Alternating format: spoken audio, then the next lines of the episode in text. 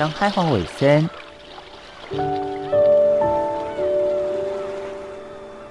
小弟太平洋北等，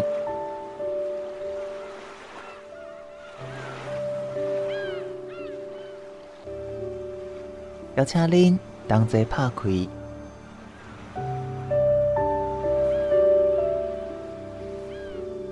世界的门。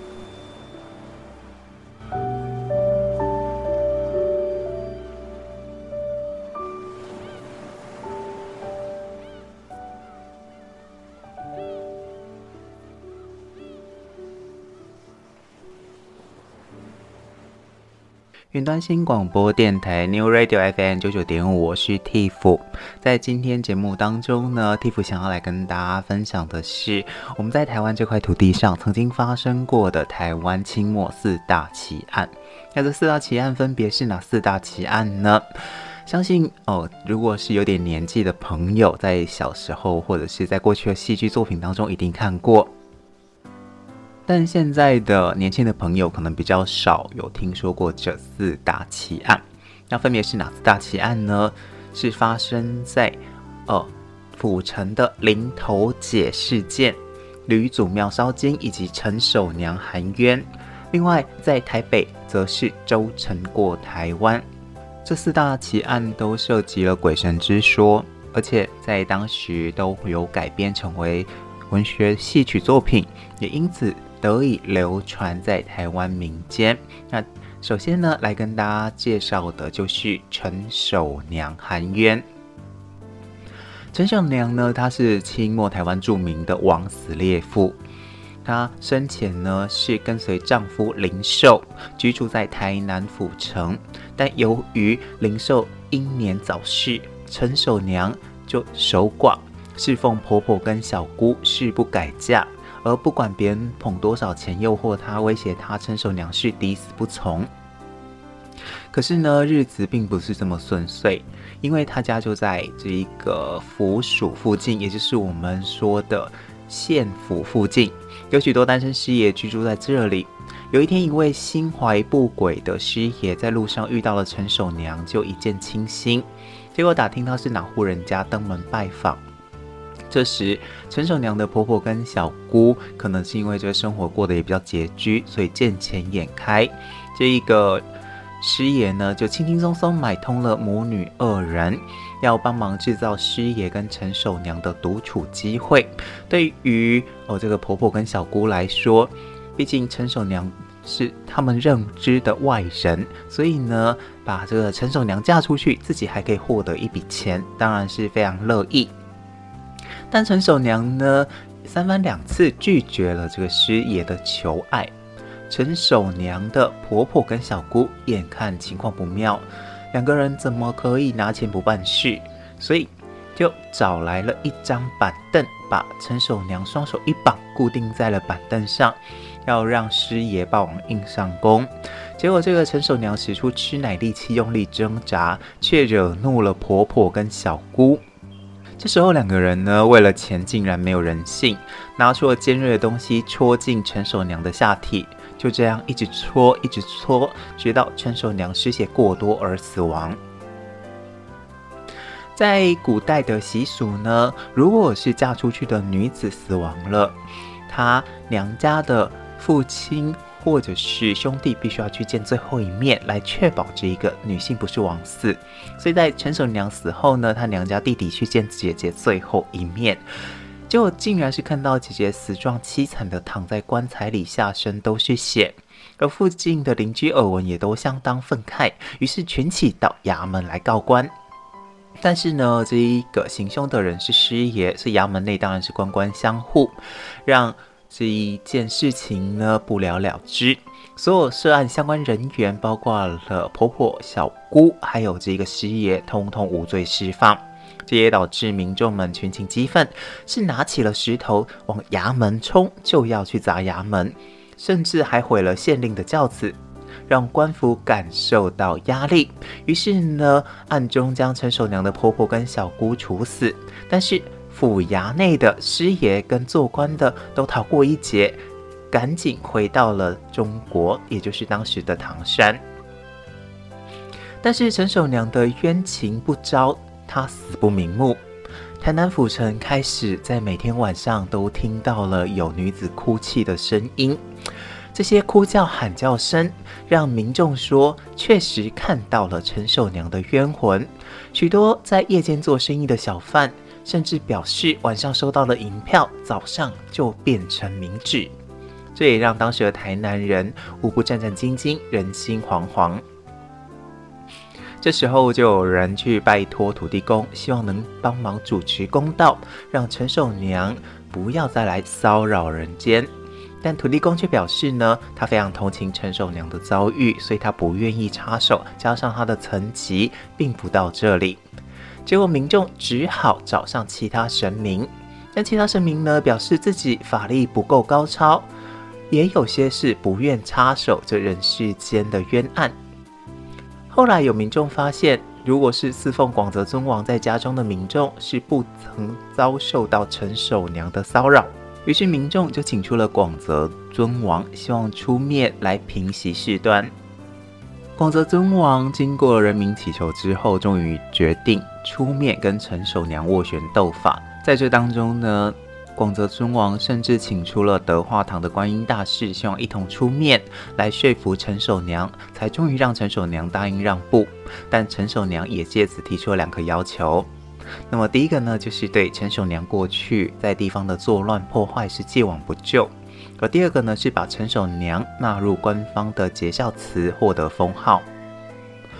广泽尊王跟观音大士看陈守娘是受了冤屈，才会扰乱民间，发泄怨气，所以答应了陈守娘的要求，达成共识。之后就不再有陈守娘作祟捣乱的消息了。而民众呢，更是在陈守娘的墓旁边立一个无名小祠来供奉广泽尊王，希望借用广泽尊王的法力跟威望镇住陈守娘。而这也是台南孔庙对面。永华宫的前身，现在陈守娘的牌位还是奉祀在台南孔庙内的节孝祠里。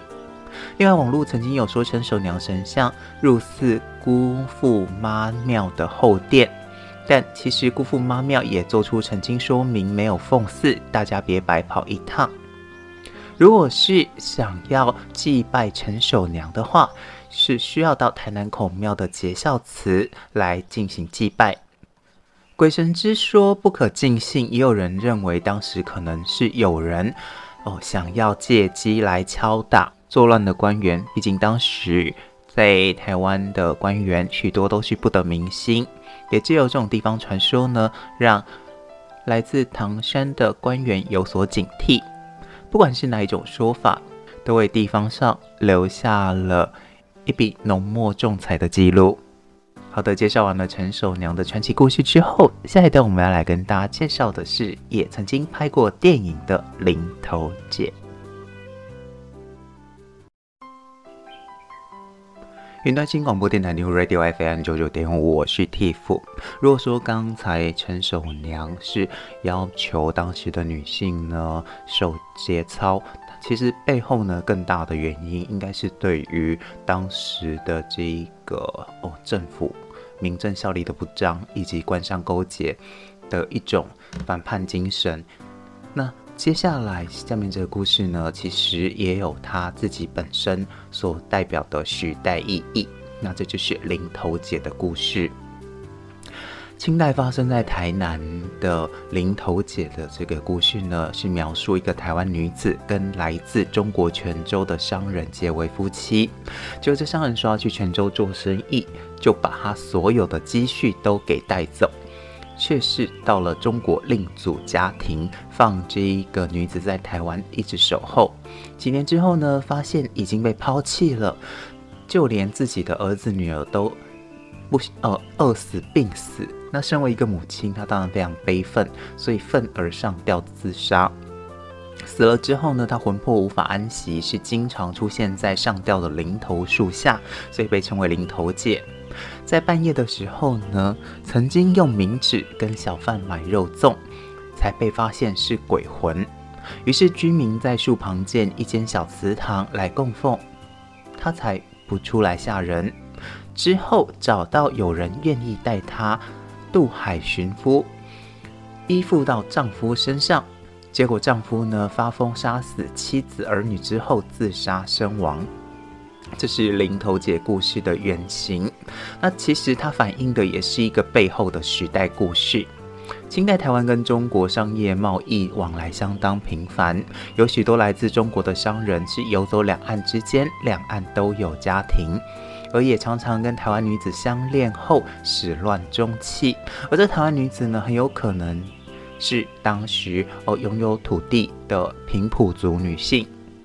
在相恋始乱终弃之后呢，卷款潜逃返回中国，让台湾女子人财两失之事呢是时有所闻。而欺骗零头姐，也有人说是来自中国的少年士兵，因为士兵职务经常调动，跟商人同样具有漂泊不定的特质，视台湾为战居之地。而这个状况呢，也可以在二战时期呢，在日本、泰国以及越南常常会看到。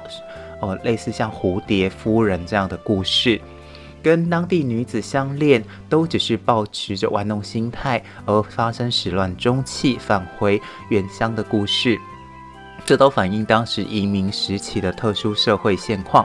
另外呢，传说也以当时随处可见的零头树作为主题标的，并据此为主角命名，也展现出了台湾独特的地方色彩。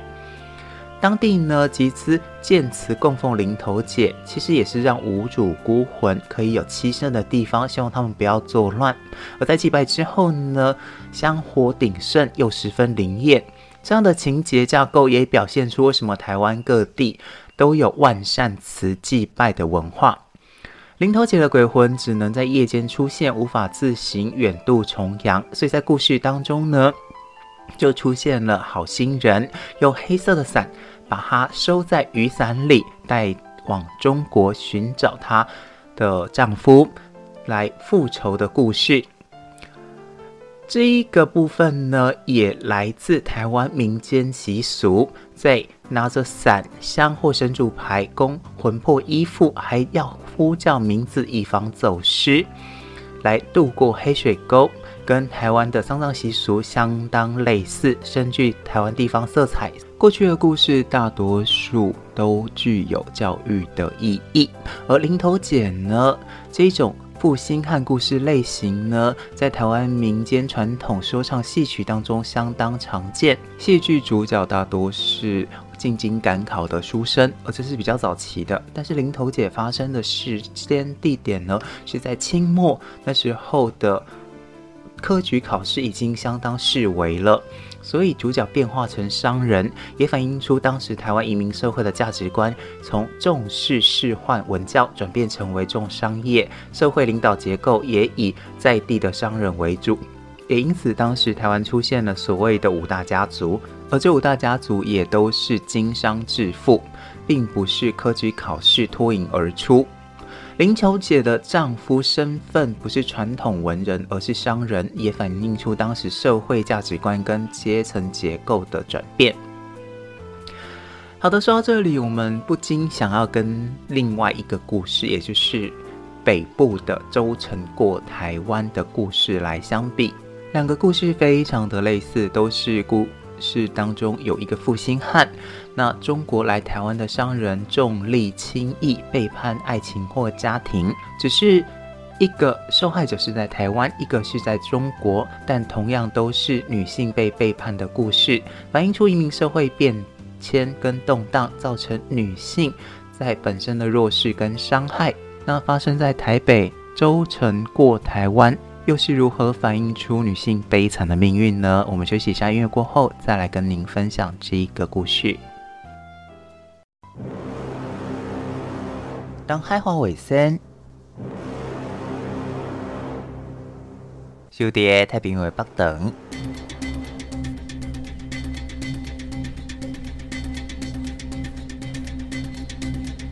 邀请您同齐拍开世界的门。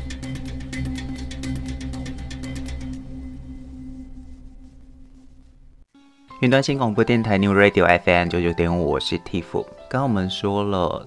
林头姐的故事，接下来来跟大家分享是周成过台湾的故事。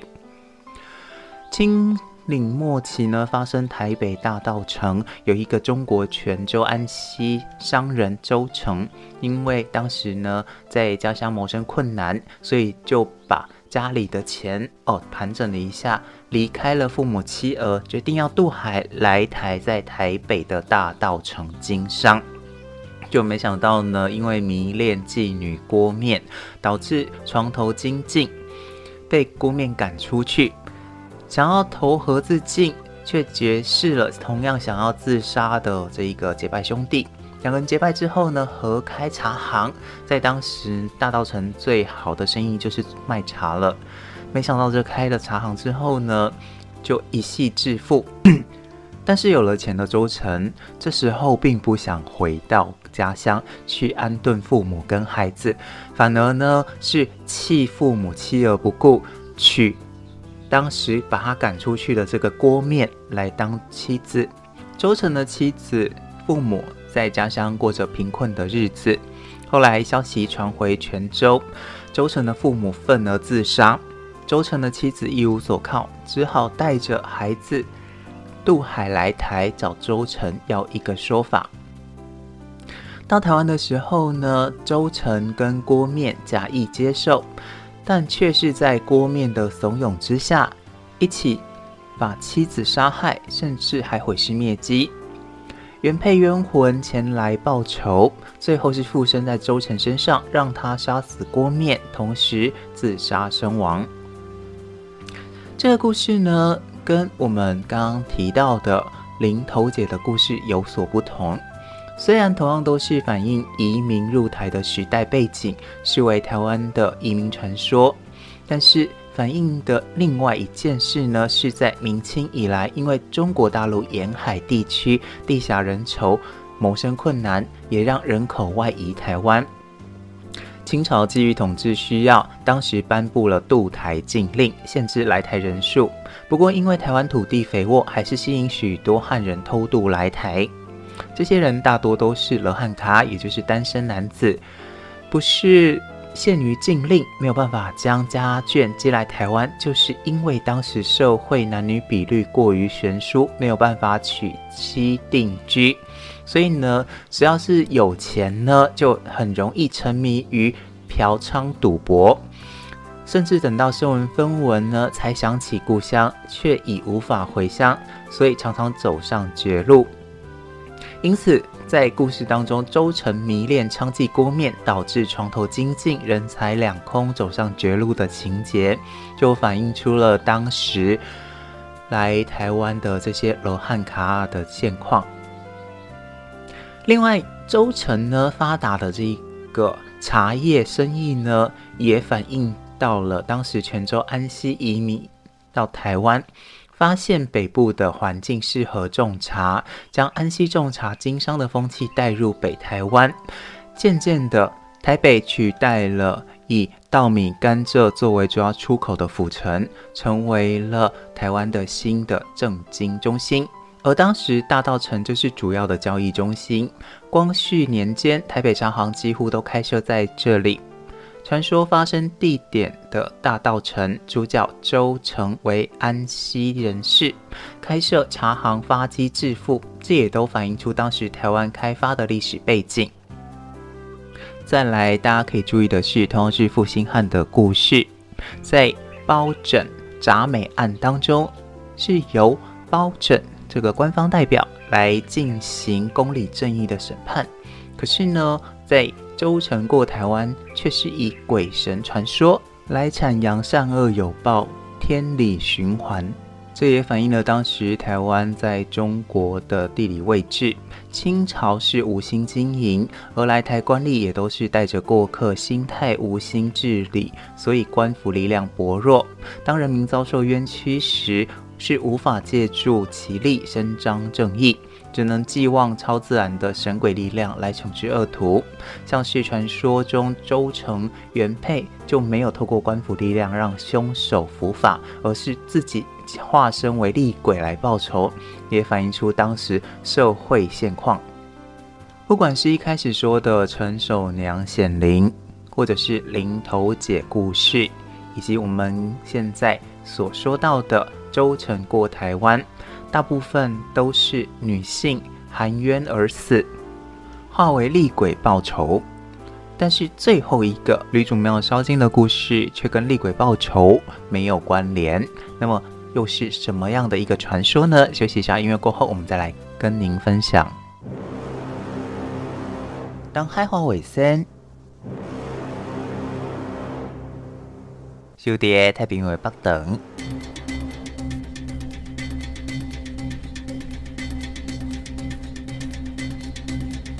邀请您同齐拍开世界的门。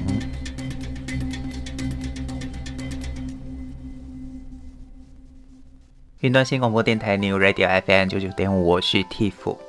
在今天呢，来跟大家分享的是清末台湾四大奇案。那我们一连分享了陈寿娘的故事、林投姐，还有舟沉过台湾。最后一个要来跟大家分享的是吕祖庙烧金。这个故事经过各地的说书传讲，情节大概有些不一样，大概可分两种：一个是寡拿给小金，屠夫之妻跟法师通奸；还有另外一个是格阿维基特。书生的妻子跟屠夫通奸这两种版本故事，那接下来就来跟大家分享这两个版本。寡拿给小金，相传在清朝乾隆年间六合境，居民迎接吕洞宾，香火见草庵侍奉，希望治疗瘟疫、治疗疾病、求财求子。无不灵验，在嘉庆十二年的时候，更是建了大庙，聘用道士为民众祭改消灾解厄。在多年之后，台南府城有一个屠夫的妻子跟当时住在这里的道士暗通款曲，而屠夫的妻子是假借着到庙里上香的名义去跟法师幽会。根据民间习俗，参拜应该要装一篮金纸钱到庙中祭神。可是屠夫发现很奇怪，他的妻子每次都只带空篮子去，根本是寡拿给小金。屠夫大为起疑，有一天呢，就偷偷带刀跟踪他的妻子到庙里，竟然在庙后的禅房看见他的妻子跟法师正在交欢。屠夫捉奸在床，一怒之下把两个人杀死。后来，经由吕祖向多位乡民显灵托梦，指称在庙里出了这个事。官府得知之后呢，去问这个屠夫的小姨子，小姨子说，已经好几天没有看到自己的姐姐了，每次拜访都被屠夫借故逐回。官府呢，就将屠夫捕入衙门，上位刑求。而屠夫得知原来是神明示警。立刻讲出所有案情，坦承他的罪行，一五一十招出自己把两个人的头颅埋在庙里面，而剩下的肢体呢，是剁成碎肉，混入猪肉摊贩售给顾客。官员带着屠夫到庙里挖掘，挖出了他妻子跟法师的头颅。这时官员们是惊骇万分，而屠夫自认难逃王法，假意要在神前忏悔。却拿起烛台自刎而死。由于凶嫌、被害人都死亡了，官府就不再追究此案。但是事情还有后续。不久，吕祖又托梦说，这个庙呢是命案现场，又是妖道淫人妻女之处，还有吃人的惨案，所以要毁掉这个庙，来正道士清规。官府听闻之后呢，命令乡民把神像各自请回家去，毁掉这一个庙，把庙作为书院之用。现在书院旧址已经成为民宅，但当地乡民还是侍奉吕祖神像。虽然说是神明托梦，但是也有人。认为托梦破案，其实是屠夫的小姨子到屠夫家中拜访好几次都看不到姐姐，察觉有异，又知道屠夫相当迷信，所以花钱雇佣乡民来跟官府联名报案，说吕祖托梦，说是自己的屠夫姐夫杀了自己的姐姐，而官府也说吕祖托梦，希望回去凶宅，是要消除人民。对这一个骇人听闻命案的记忆，是用同样的手法，不知道您相信哪一个说法呢？而除了寡拿给小金屠夫的太太跟道士通奸的这个说法之外，另外还有一个说法是格阿维基特，书生的太太跟屠夫通奸的版本。连雅堂的记录当中就有写到，吕祖庙当时有不守清规的女尼在庙中奸淫妇业，引诱两家妇女跟浪荡子弟进行性交易，引发了舆论控诉。于是官府驱逐了女尼，也把庙宇改为隐心书院。另外，在赵中奇的记录当中，节录的故事是：清代有怀才不遇书生，受一位贡生聘请到他乡工作，独自留下貌美的妻子跟女儿在故乡。由于这一个书生的太太常常到吕祖庙烧香，有一位屠夫垂涎其美色，私底下呢就请这道姑介绍认识。道姑就在一次这个妻子到庙中参拜时，拿了春药让妻子服下，再叫屠夫交欢。没想到这件事情之后，妻子没有告官，反而爱上屠夫，两个人就经常在吕祖庙交来幽会。共生后来得知消息，派了伙计调查。书生的女儿说，妈妈非常喜欢到吕祖庙拜拜，却经常忘记把糕点带回来。于是伙计认为非常喜欢到吕祖庙拜拜，这里面一定有问题，马上调查吕祖庙状况，奸情败露。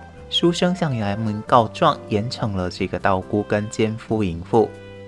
这个故事跟前三个故事不一样的是，如果说前三个故事讲述的是负心汉，那么这个故事呢，则是要求留在家里的女性必须要守贞洁。